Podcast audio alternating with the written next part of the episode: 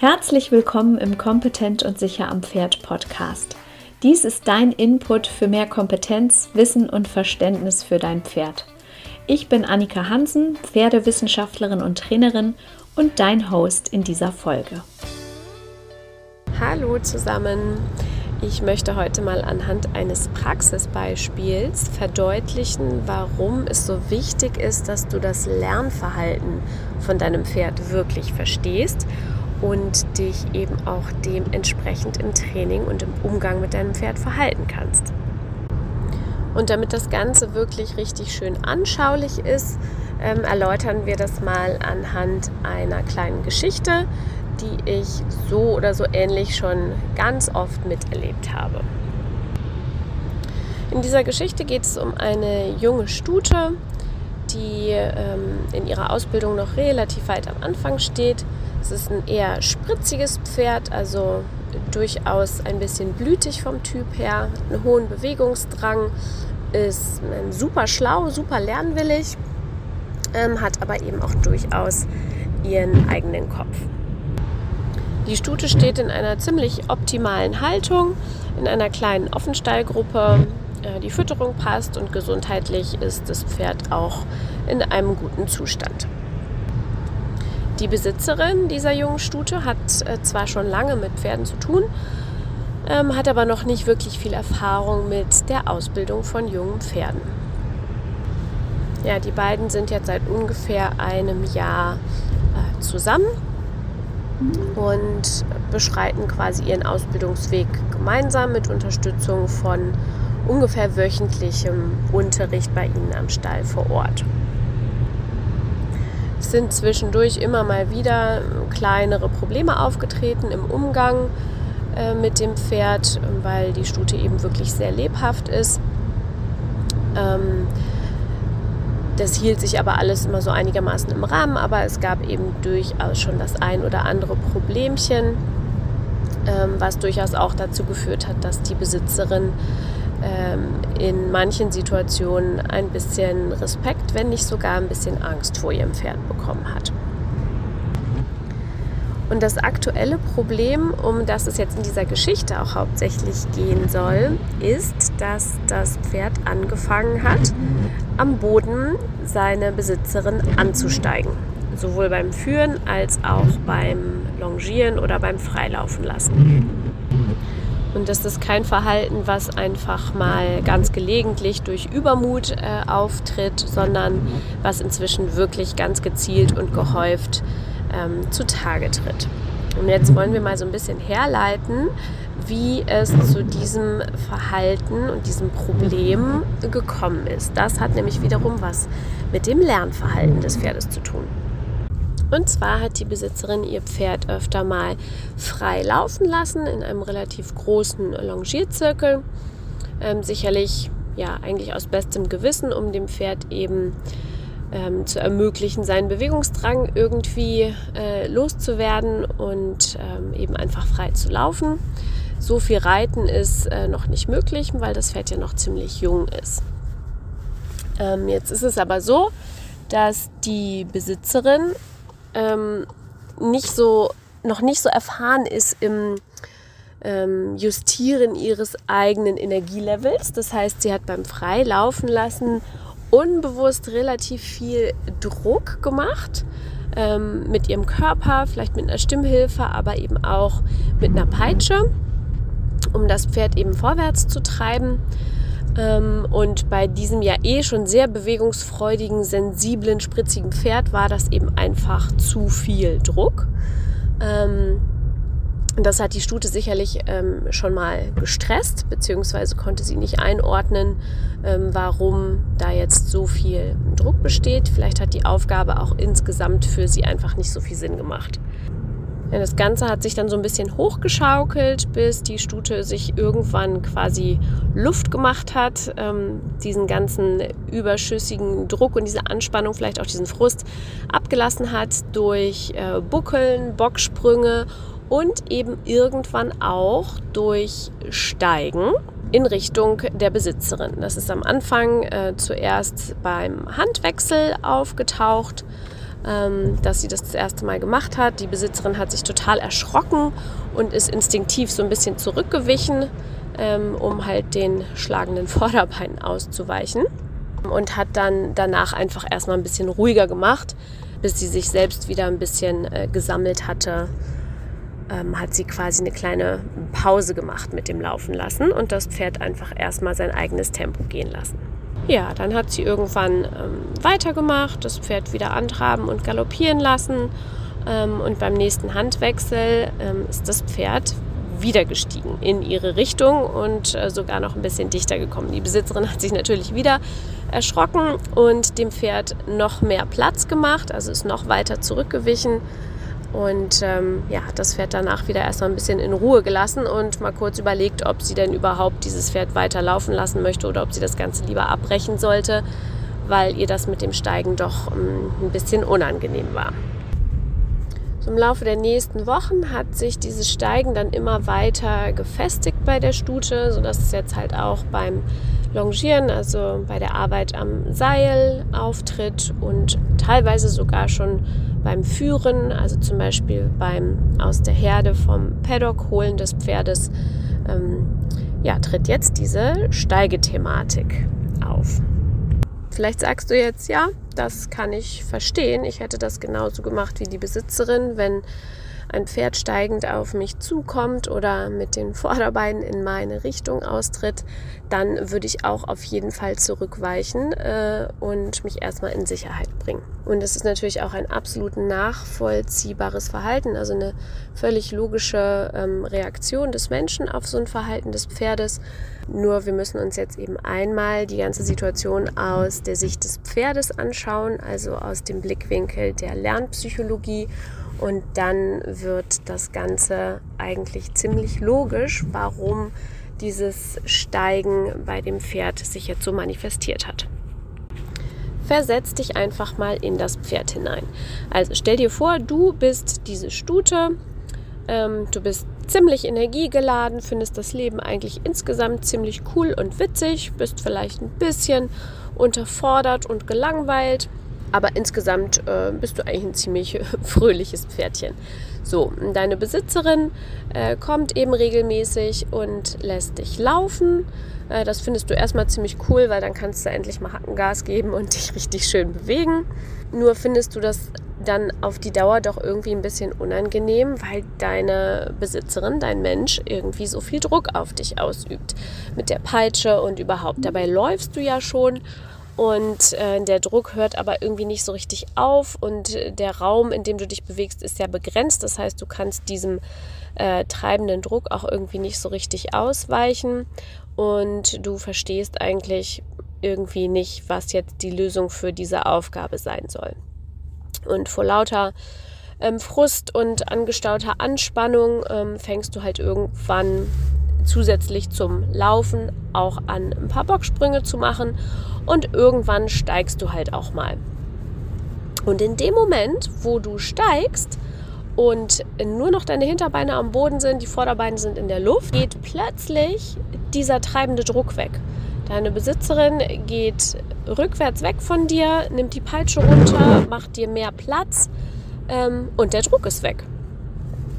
Und jetzt wunderst du dich vielleicht erstmal, aber es war ganz eindeutig, in dem Moment, wo du gestiegen bist, war der Druck weg. So, das hast du jetzt erstmal so für dich registriert und das Laufen lassen und auch das Longieren und so weiter. Das ähm, ging ja weiter dann über die nächsten Wochen und irgendwie ist es per Zufall noch ein paar Mal passiert. Du bist gestiegen und plötzlich ging der Druck weg.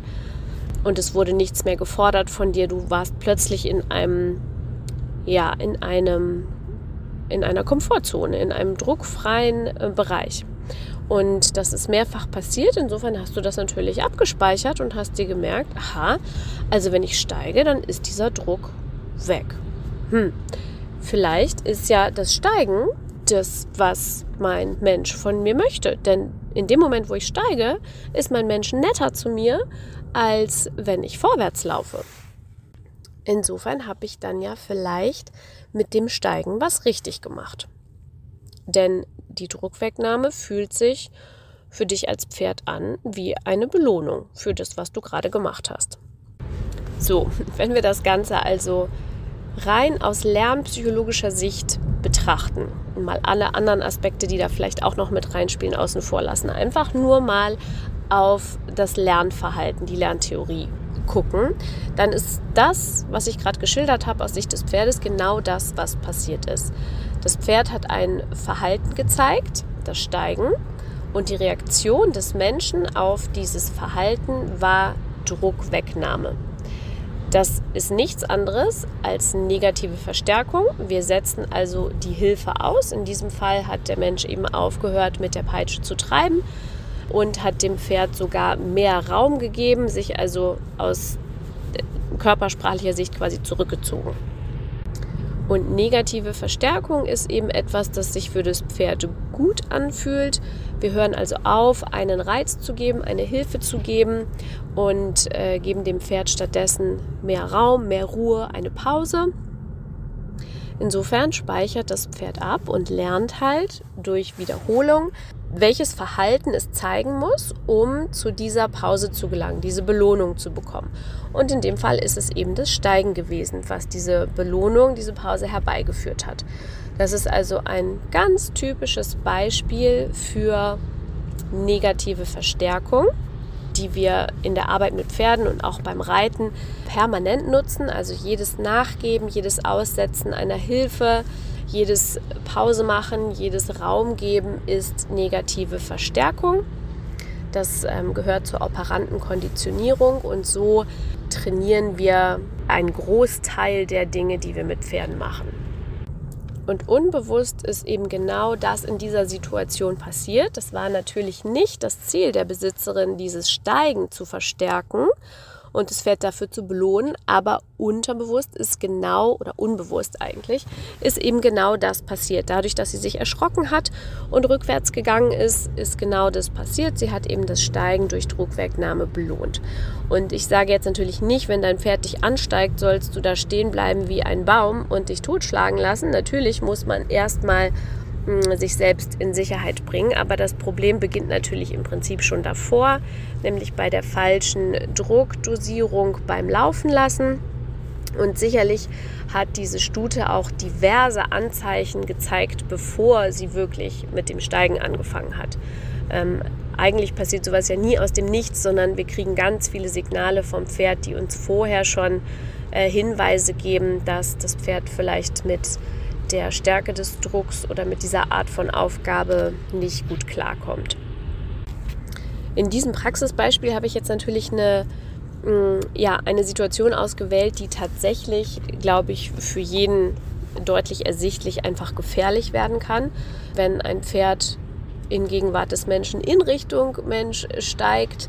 Ähm, entweder wenn es frei ist oder halt am Seil oder sogar beim Führen, ist es natürlich schlicht und einfach potenziell gefährlich.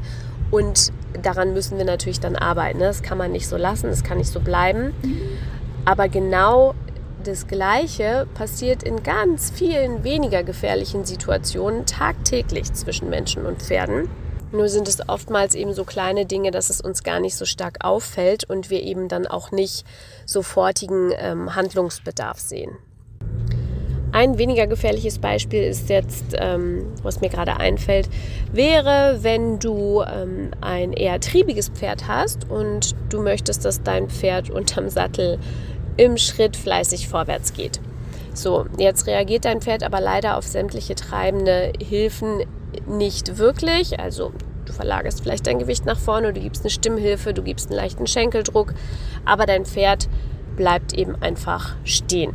So, jetzt weißt du dir auch nicht weiter zu helfen und bist total frustriert und setzt diese Hilfe aus. Du hörst also auf zu schnalzen, zu treiben, dein Pferd irgendwie zu animieren, vorwärts zu gehen, weil es ja scheinbar nicht funktioniert. Es ist also einfach stehen geblieben und du hörst dann mit deiner Hilfe auf.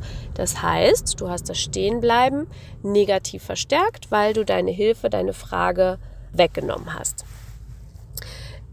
Im Gegensatz dazu, das passiert auch sehr häufig, jetzt hast du es irgendwie geschafft, dass dein Pferd hinter einem anderen Pferd her oder wie auch immer endlich wieder Schritt geht, ja, und nicht mehr stehen bleibt, sondern immerhin sich vorwärts bewegt mit dir obendrauf. Und weil du jetzt natürlich auf keinen Fall möchtest, dass es wieder absäuft und wieder stehen bleibt, treibst du jetzt dann ordentlich nach, damit es unbedingt bitte diese Vorwärtsbewegung hält. Das heißt, du machst die Vorwärtsbewegung für dein Pferd unangenehmer als das Stehenbleiben. Denn während es sich vorwärts bewegt, bist du permanent mit deiner treibenden Hilfe dran. Bleibt das Pferd stehen, setzt du die Hilfe aus. Das heißt, du hast wieder unbewusst wahrscheinlich genau das konditioniert, was du nicht haben möchtest, nämlich das triebig sein und das Stehenbleiben. Und diese kleinen Dinge sind uns oft eben gar nicht so richtig bewusst. Darum ist es eben so wichtig, das Lernverhalten von Pferden wirklich zu verstehen, weil wir damit ganz viele Missverständnisse einfach aus dem Weg räumen können. Und daraus entsteht natürlich jetzt in diesem Beispiel auch keine gefährliche Situation. Wenn dein Pferd halt stehen bleibt, dann bleibt es halt stehen. Es ist nervig und frustrierend, aber es ist nicht gefährlich wie das Steigen. Aber letztendlich ist in beiden Beispielen genau das Gleiche passiert. Der Mensch hat genau das Verhalten, was er nicht haben möchte, verstärkt. Und dadurch tritt es jetzt immer häufiger auf.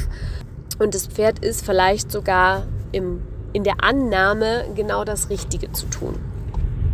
Wir müssen uns einfach immer wieder bewusst machen, dass unsere Pferde nicht wissen können, was unser Plan ist, was wir von ihnen möchten, was sie machen sollen. Das heißt, wir müssen es ihnen eben so erklären, dass sie es verstehen können. Und dazu brauchen wir eben Kenntnisse über das Lernverhalten von Pferden. Und es ist auch wieder kein Hokuspokus und man muss das Ganze auch nicht studieren. Man braucht einfach drei, vier Prinzipien, die muss man verstanden und verinnerlicht haben und eben konsequent anwenden. Und dann ähm, ist man schon mal ganz weit vorne. Und schlussendlich hilft das natürlich nicht nur dabei, ähm, mit deinem Pferd das zu erreichen, was du vielleicht erreichen möchtest und vor allem auch keine gefährlichen Situationen entstehen zu lassen, sondern es hilft deinem Pferd und dir natürlich auch einfach eine bessere Verständigung miteinander aufzubauen. Und eine bessere Verständigung ist für mich halt auch immer die Basis für das Entstehen einer guten harmonischen Beziehung zwischen Pferd und Mensch. Ja, ich hoffe, dieser kleine Exkurs ins Praxisbeispiel war verständlich für dich und hat dir vielleicht noch mal ein, zwei Dinge klarer gemacht und hilft dir vielleicht auch das ein oder andere Missverständnis zwischen dir und deinem Pferd in Zukunft äh, gar nicht erst entstehen zu lassen. Ähm, schreib mir doch gerne unter den Post von dieser Folge, wann es zwischen dir und deinem Pferd schon mal Missverständnisse gab und äh, ob ihr die irgendwie auflösen konntet. Schön, dass du wieder reingehört hast und bis zur nächsten Folge.